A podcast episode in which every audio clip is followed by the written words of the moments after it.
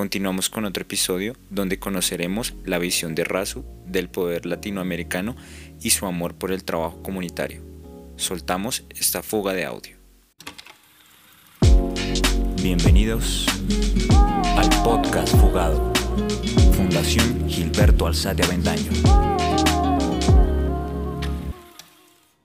Oye, y nos has hablado un poco de, de, la experiencia con habitante de calle, la experiencia con gente que está en la cárcel, que es un lugar abominable. Eh, hemos hablado de un montón de situaciones sociopolíticas de un país que además está en un momento muy complejo, que vive un momento muy complejo hace 200 años y que esperamos ver la luz al final del túnel. Pero yo quisiera corcharte con esta y es Cuéntanos qué nombre le pondrías a una obra que retratara el contexto sociopolítico de Colombia. Uf, ¡Qué pregunta! es que sí me corcho. Siguiente, next. Uy, un nombre a una obra. Uy, tantos que no sé por dónde empezar ni por dónde terminar. Tengo ahorita un cuadro que hice respecto a todos estos falsos positivos Em, y pues la obra se llama Falsos Positivos, es muy clichésuda, pero creo que también esas, e, e, esos nombres se tienen que renombrar y renombrar y renombrar para no olvidar a esa gente desaparecida. Y siento que las cosas se llaman por su nombre y sí siento que, que pues es, es un nombre que tengo ahorita en una obra y se puede acompañar muy bien. Qué poderoso, qué poderoso. Además porque son ejercicios de memoria, ¿no? Y, y entonces es la reivindicación de que cuando haces arte, cuando haces arte también haces arte político y que todo arte es político porque lo que no se nombra no existe. Exacto. Y por eso también estamos en medio de eh, un artista, o sea, estamos en una entrevista con un artista que no solamente corta el pelo, que no solamente pinta, sino que también cuando va haciendo todas esas posibilidades y va construyendo, va, ella se sienta uno en la silla y le hace terapia. O sea, la terapia, ella, si llega un uribista ya lo vuelve antiuribista. Ella, todopoderosa. Ojalá tuviera tanto poder para cambiarle la mentalidad a todos. Pero ¿sabes qué poder? Si tienes el rayo homosexualizador, ese sí lo tienes a la fija, güey. Razu. Y, y, pues hablando de esto también, el pelo siento que es un acto súper político. Obvio. Sí, lo que te hablaba de los estereotipos, de tumbar esos estereotipos, eso se vuelve súper político también y, y es una de, las, de mis intenciones también. E, en esto que nos estás contando, al parecer has estado en varias eh, movilizaciones de los diferentes paros. ¿Cómo es y cómo sería para una olla comunitaria? Eh, si es para la calle, a mí que solo me pongan una silla, una carpa y me saquen luz eléctrica, que yo ya me encargo de lo, de lo otro, pues digamos que cuando lo hago en la calle lo hago gratuito, no le cobro a nadie, yo me busco, soy muy independiente. Entonces yo busco procesos que estén pasando en la calle, me conecto, escribo, puedo ir a cortar el pelo y así es que ha aparecido todo, como no trabajo para ninguna fundación, no hago cosas con fundaciones, simplemente soy, me cargo mi maleta y voy a dar cariño a la calle, que es una población además súper invisible para la sociedad y no tiene ni siquiera el derecho a su libre expresión, ¿no? Como a una peluquería.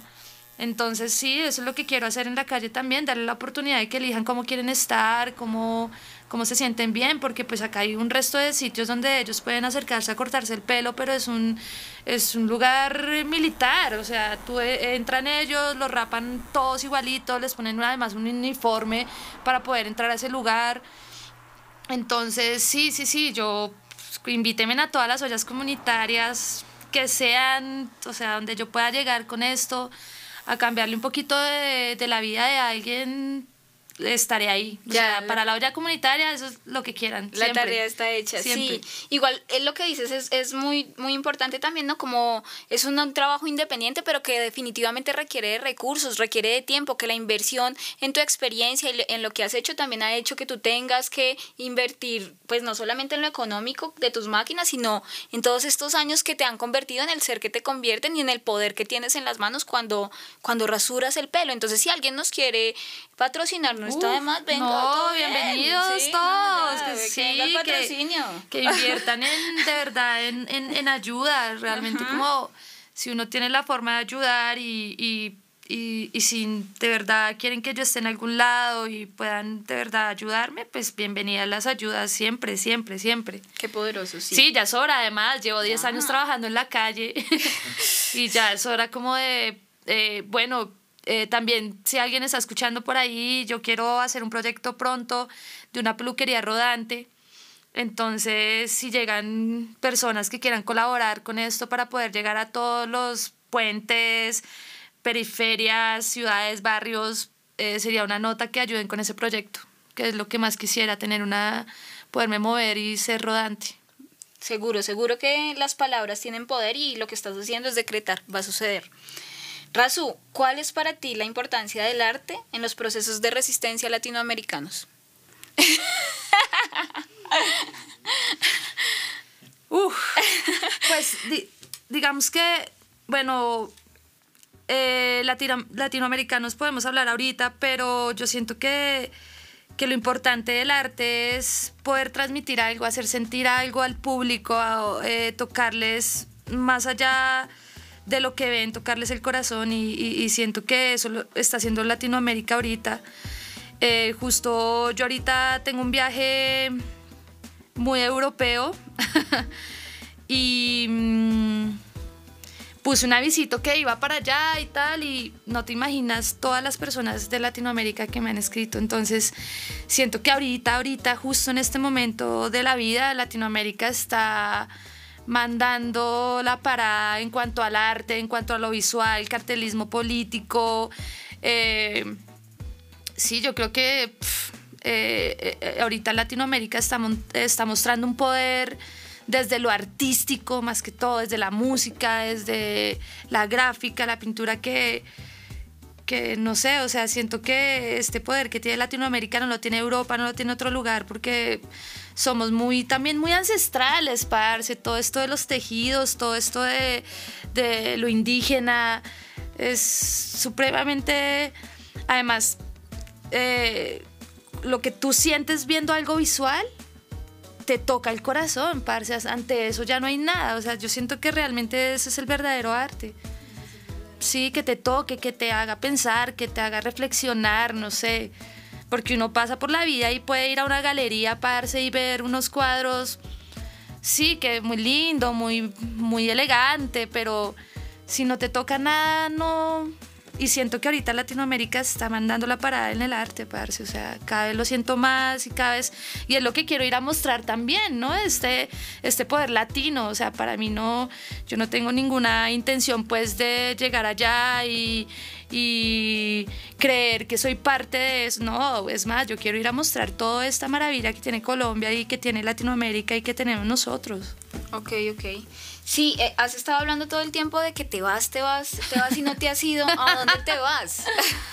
Bueno, yo me voy pronto a Ámsterdam, voy a estar tres meses fuera del país. Voy a pintar em, una escenografía de una obra de teatro de una artista muy chévere, colombiana, exiliada hace 10 años. Em, y la obra de teatro habla sobre el conflicto de Colombia, justo.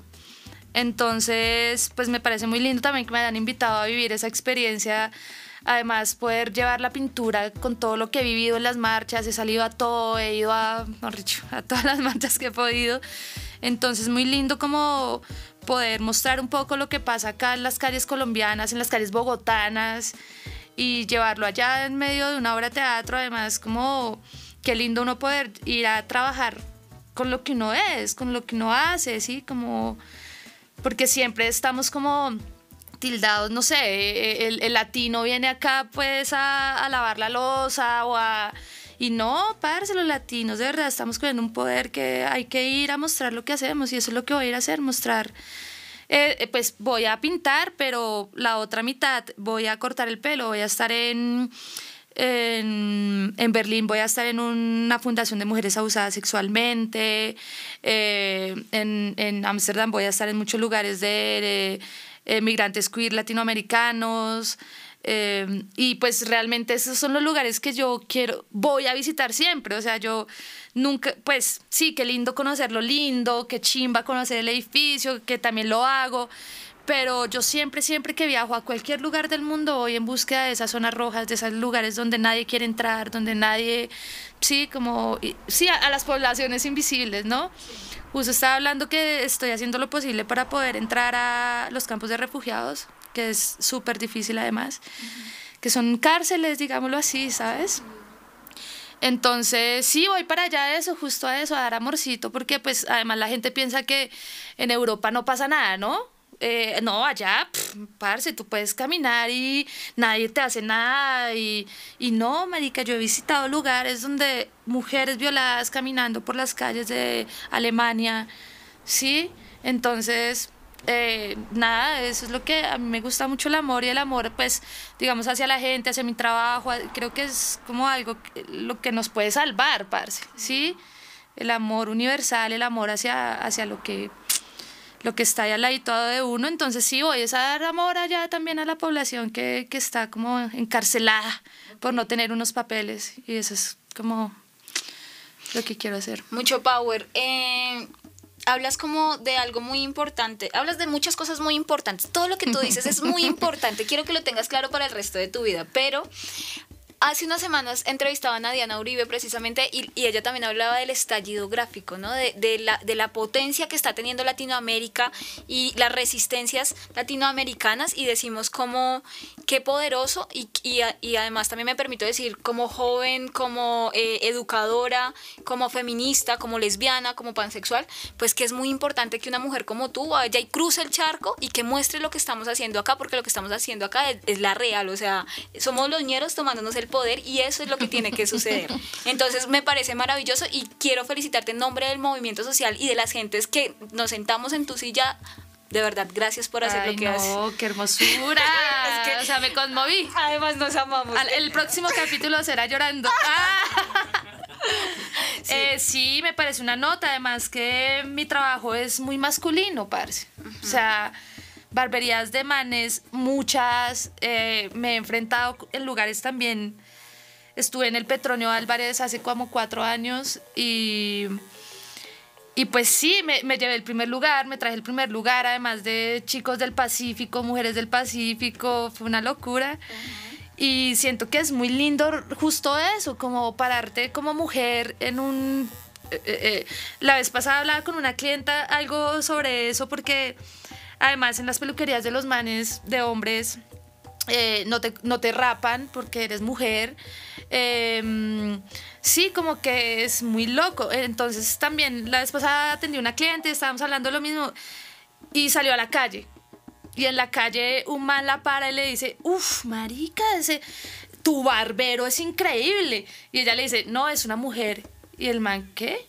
Sí, como que no están preparados para que detrás de esto esté una mujer y me parece una chimba también tumbar esos, sí, esos estereotipos hasta en eso, ¿sabes? como y me siento muy bien de poderlo hacer y poder pararme frente a lo que sea con mi trabajo, o sea, realmente siento que el trabajo también es lo que habla y, y me siento muy agradecida de, de, de tomar este oficio y de poderlo desempeñar como mujer que soy. Lo amo y muchas gracias. Demos paso a la cápsula para este capítulo también como, como lesbiana, como sí, desde, desde lo que uno es también hay un respeto a tu lesbianismo re diferente, ¿no? O sea, yo también soy una mujer lesbiana desde bebé, weón. soy de lesbiana. Sí, y como eso también en medio del trabajo y todo pararse de esa manera también ha sido muy interesante y siento que igual nunca, nunca he tenido un problema, nunca, o sea, como un respeto también y creo que eso se está generando últimamente también, ¿no? Sí, Las liberaciones de los cuerpos, de la gente entendiendo más también esas posiciones. Un poco lo que hablábamos el otro día mientras que, que almorzábamos era que viene la revolución del amor, ¿sí? Y la revolución del amor es muy poderosa porque entonces es corpórea, es de orientación sexual, es de identidad de género y es una cantidad de jóvenes que tienen unas apuestas contraculturales que pasan hasta por su genitalidad, por su sexo, por su cotidiano. Entonces por eso sentarse en donde Razu es saber que no va a haber discriminación, saber que vas a hacer lo que... O sea, tú le dices, marica, quiero el pelo así más o menos y ella te voltea y nunca tengo espejos. Tú no ves, tú no ves lo que te está haciendo, solamente cuando ella termina, ella gira la silla y tú te ves y es como, ¡Ah! marica, ¿qué hiciste? Los esperamos en el último capítulo de esta serie para hablar de la experiencia de las manifestaciones y artistas que inspiran a Razo. Esto fue el podcast Fugado, Fundación Gilberto Alzate Avendaño.